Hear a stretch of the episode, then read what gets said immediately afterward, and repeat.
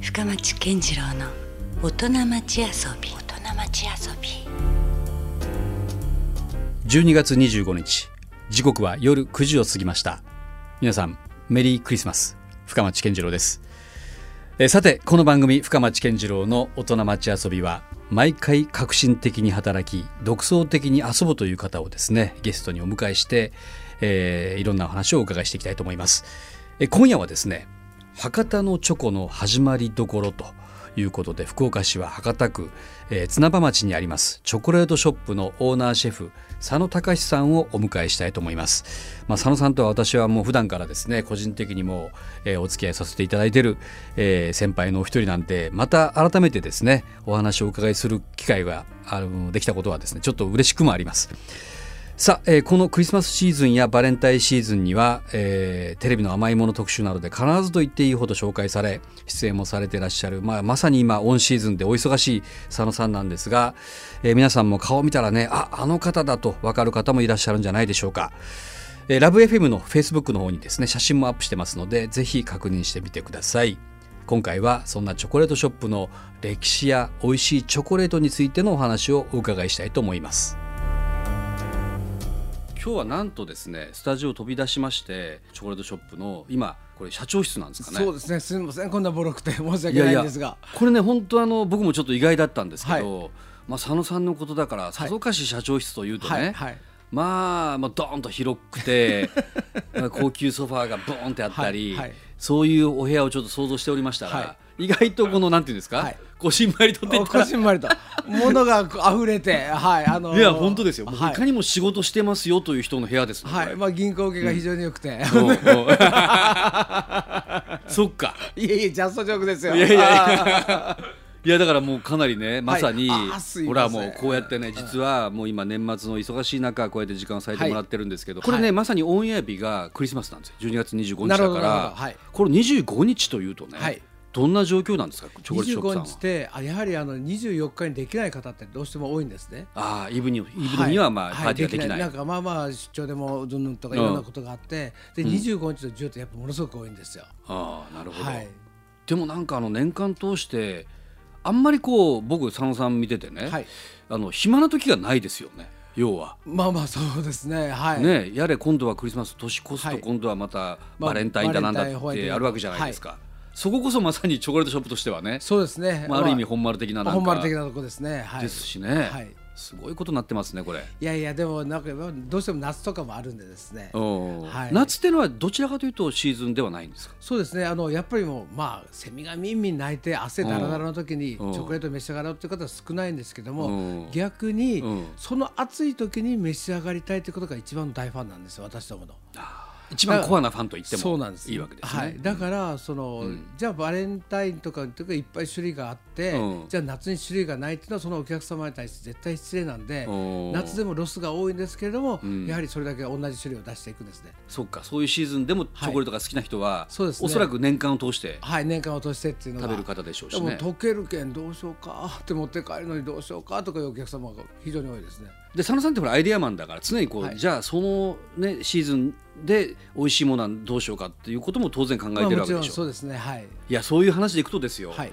つい先日私も驚きましたけどもあのフランスのパリコレにも進出されたというね、まあ本当に僕らが一番びっくりしてるんですけども、はい、だってパリコレといったら本来はアパレルの、ね、イベントじゃないですかアパレルのイベントですね。それも世界一のファッションショーですから、フランスで行われる世界が注目するねね。大きなイベントですけども、でそこに、ん。なんで博多のチョコレートがあるとって感じですいやよね。本当ですよ、はい。本当ですよっていう言い方もあれですけど、はいはいなんでまたあれはそういう流れになったんですか、まあ、たまたまその私どものファンのお客様がおられて、うん。でそれちょっと使いたいという感じだったんですけども、うんたまたまそのデザイナーさんというかその方にちょっとプレゼントしたらこれ美味しいからっていうことでお自分たちのお土産にも使いたいということでおであとじゃあもうケータリングにもついでに置いてよみたいな、うん。もう話がトントントントンといってへで僕らがええー、という感じでした。ただやっぱりその使ってた商品がうんかなりちょっと面白い商品だったんで、うん。そこは多分気に入られたのかなっていうところでしたね。なるほどね、はい。まあ、あの詳しい話はまたゆっくりね、はい。そこもお伺いしたいんですけどでもなかなかこう日本からですね、はい、しかもある意味こう本場ですよね。そうですね。そもそも発祥の地と言ってもいいような。そうですね。本当僕が子供の頃うちの親父もそうですけど憧れて勉強しに行ったところなんで。ですよね、はい、そこでまさかそこでみたいな。でしかるべき評価も受けるわけでしょ？そこでびっくりしました。はい。ね。来年のオファーも決まりましたしほら。はい。すごいじゃないですか、はい。しかもそれがフロム博多ですよ。博多なんですよ。だから僕らとしてももう誇らしい限りとありがというかねうございます。普通なんかこういうコンテンツって東京じゃないですか。いや普通そうですよね、はいはい。もう一番日本で代表するなんか有名店があそうですね。進出するとかだったらよくわかるんですけども、博多っつって面白いですね。い、やとはいうもののね、まあ、これからまた話たっぷりお伺いしますけど、はい。ここのチョコレートショップが実はとてつもない歴史がまあおかげさまではい。うん。あの多分今回一番採用理由で、はい。一番ナンバーワンに上がったのがやっぱ1942年というで約73年歴史があるじゃないですか。てもう言えばもう戦中ですよ、まあまあそう戦中なんですよね。ね、戦はい時中にまさに開業されてってはいいうことですよね。だからそこがすごくやっぱりフランスの方たちにはなんかこう引っかかったみたいですね。うん。あの日本でそんな70何年前からチョコレート屋があるのかとこれは全国的にもやっぱり珍しいんですか？まあ、うん。大きなナショナルブランドとかうん。になるとまた別でしょうけども、はい。まあ僕らぐらいのレベルでずっとうん。親子三代でちょあのショコラティエっていうのはないですね。ねはい。そういったのもじゃあ、まあ、歴史を重んじるフランスからすれそうなばんですね。評価の対象だったそこのりはする、問い合わせが一番多かったですね。まずは本当にそうなのかっていうことが。ああなるほどね、はい。うんまあやっぱりねあのはい佐野さんここあのなんだろうこう数年いろんなこうコラボレーションをはい。たくさんされてらっしゃいますよね。はい。はいでそれまでは実はあえてしてなかったんですよね。そうです。10年間はあのここに移って10年間一切やられませんでした。それはやっぱりこう戦略的に何かあったんですか？というよりもまずはやっぱりこのこちらの店に変わって、うん。やっぱりこの10年間まあ10年間というあれは長いことなんですけども、やはりお客様にうん。私どもはこうであるというこのフォーミュラをうん。きっちり伝えたいなという気持ちがありました、うん。チョコレートショップイコールこうだよっていうのを、うん。うん。まずそれをやっぱり皆さんに分かっていただいて、うん。それからコラボというのをやろうかなと思ってたんで、まあ、それに10年間という自分の中であのレあのレールを引いたんで、うん。はい。まあ、結構長かったんですけいやだからまずはい。しっかりそこ地固めをしてみたいな話ですよね。はい。はいそしてそれからいろんなまあそうですね。それがまたすごいまたレベルの話だったりするじゃないですか。いやもう本当もうびっくりするようなですね。はい、ねえ、はい。まあ、あるその映画とのタイアップだったりとか、はい。はい。あるいはこう、まあ、ビッグアーティストとのそうですね。コラボレーション、はい。はい。で一番僕驚いたのが、はい。ビヨンセ、僕も僕昔から大ファンだったんで、う。んえまさかと思います。最初あのう。ちの女の子はうん。騙してんじゃねえかと、うん。今日ぐらいのイメージでした。そのどんな経緯で、はい。そのビヨンセとのコラボがいやもうこれも本当ありがたいことにやっぱり私どものファンのお客様がソニーさんだったんでそこからじゃあビヨンセさんのこの新しい CD アルバムが出ますと。でそれがやっぱりすごいラブソングなんですね。うん。でバレンタインだと。うん。でそれやったらチョコショップさんでしょコラボはとか言っていただいてもうそこからです。ええみたいなもう、ねはい。まあものすごい縛りはありましたけど でもやっぱりあでもはい。すごい光栄でした。だけどやっぱり考えてみたら、い。もういわばチョコレートショップのイメージキャラクターみたいな見え方も するからね、そうですよね。そう考えたらすごいことですよね。これ普通だったら何十億の話ですよね。だって写真を使ってもいいわけ使でしょ逆に言うと、はい。ねすごいですね。これドーンとバレンタインの時出てましたからね。なんであのチョコショップにビヨンセのあれが貼ってあるとかいなみたいな感じですよね。ねはい。いやいやまあそんなでもビヨンセのコラボに始まりですね、はい。まあ、その最たるものが先ほどもちょっと紹介しましたけども、い。まあ、いわゆるこう砂糖ゼロのトリュフチョコレートというタイトルではい。まあ、パリにはい。進出と。まあそうです。まあ進出というかそうですね。いう行かせていただきました、はい。いやこれね佐野さんから僕ちきあのその話を聞いてなるほどと思った一つのエピソードが、はい。これまさに例えばフランス人がはい。日本に来て寿司を作るみたいな まあまあそうですね、はい、話ですよね、はい。それってじゃあ日本人が受け入れるのかって言ったら、はい。相当ハードル高いですよね。相当ハードル高いと思います。はい。ね、はい。これはどういう戦略で佐野さんははい向かったんですか、あのまず多分普通のチョコレートを持っていったら、おいなんで日本のチョコなんか食べるかよって感じじゃないですか。あやっぱそうですよね。はい。まあそうです。おそらく。うん。名だたるフランスのショショコラティエがいるわけですよねあるわけですから、うんなそこ使いますよね。普通だったら、うん。でもやっぱりこの切り口で僕も一生懸命考えて、うん。何だったら受けていただけるんだろうと思ったら、うん。シュガーゼロだよって。うんピンときたんですね。なるほどね。それはなかったんですか？向こうの市場にも。ないです。うん全然なかったんでなるほど。だからシュガーゼロのチョコってなんかこう、僕らの中ではそのまあある意味そのスーパーモデルたちがやっぱりあれだけその自己管理されてる中で、うんうんやっぱりこう食べる。うん。やっぱりスイーツ好きですから、うん。その中だったらシュガーゼロだったら食べるかもしれないなとか思っちゃったんですね。なるほど。そこからの発想です。その実際やっぱシュガーゼロの評価っていうのは高かったですか？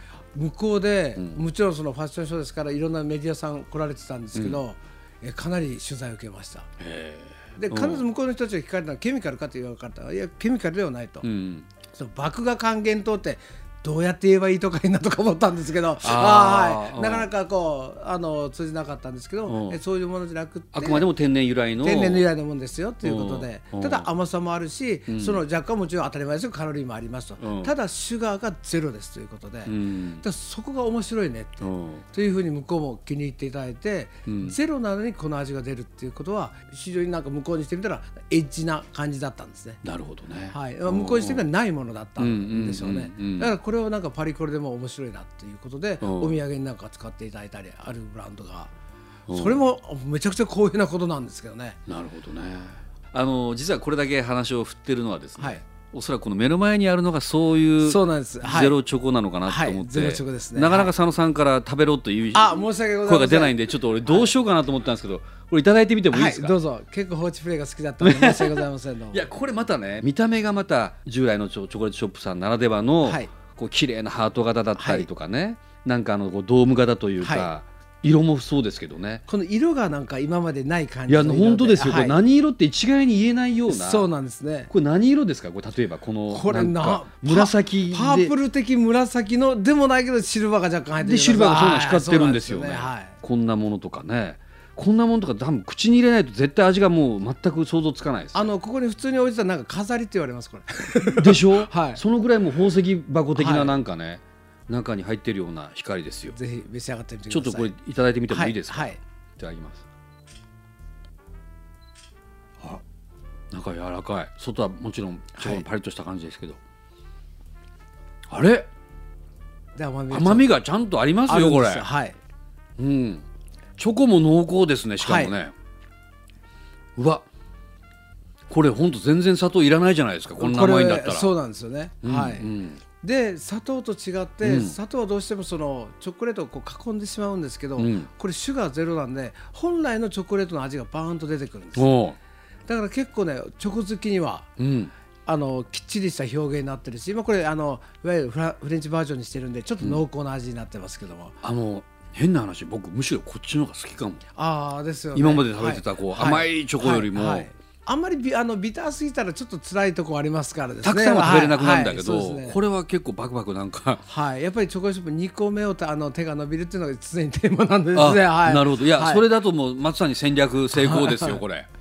まあこれが本当にだからゼロなのかということで使用書から全部出して本当にゼロですよということおを、う。はい、証明して、ん。であの召し上がっていただきました。あのパリコレっていうとあのいわゆるこうこれからのまた時代をね、はい。あのまた見せてくれるような、まあ、一番まあトップなあのファッションでいう、はい。そういうイベントですけど、はい。これとかでもまさにこれからのチョコをちょっとあれじゃないですかね。あの占えるぐらいなまあ新しいセグメントにはなるのかなという感じですね。それとやっぱりあの僕基本的になんかあの30代とか40代の女性見てて、もちろん20代もそうなんですが、うん本当子育て一生懸命やってたり、うん。仕事も一生懸命やって、うん。でまあ本当介護もなさってる方もって、うん。もう言い訳できない自分をいっぱい作ってられるじゃないですか、うん。でもなんかこれは言い訳できるチョコレートを作ってあげたいなってうわダイエットししてるんだけど、まあ、これは大丈夫かと言い訳できるチョコレートになればいいかなっていうのをそういう応援のあれも込めてですね。はい。佐野さんまた女性のハートをわしづかみにするようなことがもう上手ですいね。やいやいやいやいやいや今俺男なのにちょっと今やられそうになりました。もんいやいやいやいや。もう抱かれてもいいかなって今。いやいやまあまあ話はつきませんけども。いやいやでねあのこの番組もちろん来週もはい。引き続き佐野さんにゲストに登場していただきたいんですけどもまあ今週はかなりこう仕事で佐野さんがどういう思いではい。されてらっしゃるかってはい。話を重点にお伺いしたので、はい。まあ、今度は来週はよりその佐野隆がはい。どうやってこう出来上がったのかという話をですね メイキングですか？はい、メイキング・オブ佐野隆を。お伺いしようと思うんですけども、はい。その重要な部分として、はい。まあ、趣味の世界っていうのがね、はまあ、結構大きくまあ佐野さんの中にもあると思うんですけども、これちょっと予告編的な話で言うと、はい。佐野さんが今一番関心を持って遊びの中で取り入れてるものって何なんですか？そうですね。あの一番遊びの中で例えばいろんなツールもあるんですけども、うん。うん何かを興味を持つこと、興味を持ち始めること、うん。これが今僕の中ですごい遊びになってるんですね。ほう。はい。興味を持ち始めること、はい。持ち始めることが遊びになってきてるんですね。あなるほどね。はい。その深みにまずはまる前の。段階というか、はなるほど。そこがはなんかいろいろあるんですけすども。ごい。それはちょっと新しいですね。あそうですか。なんか具体的なものが出るのかなと思いきや、はいはい。そのアプローチのところに実は遊びのあの術があるというか、はい、58歳になってそこの面白さを知りました。出たな。これちょっとやっぱ佐野さんならではの話が出ましたね。なるほど。じゃあその辺をじゃあ来週は深くはい。掘り下げてみたいと思いますので、はい。引き続き来週も佐野さんよろしくお願いしまよろすしくお願いいたします。深町健次郎の大人町遊び今夜は福岡市博多区綱場町にあります。チョコレートショップでオーナーシェフの佐野隆さんにお話をお伺いしました。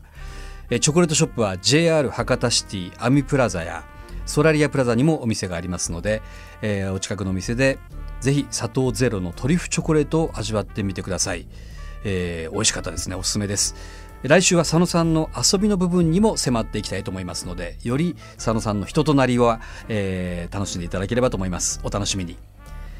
ということで今夜もお付き合いいただきましてありがとうございました。お相手は深町健次郎でした。それではまた来週。Love FM Podcast. ラ f m のホームページではポッドキャストを配信中。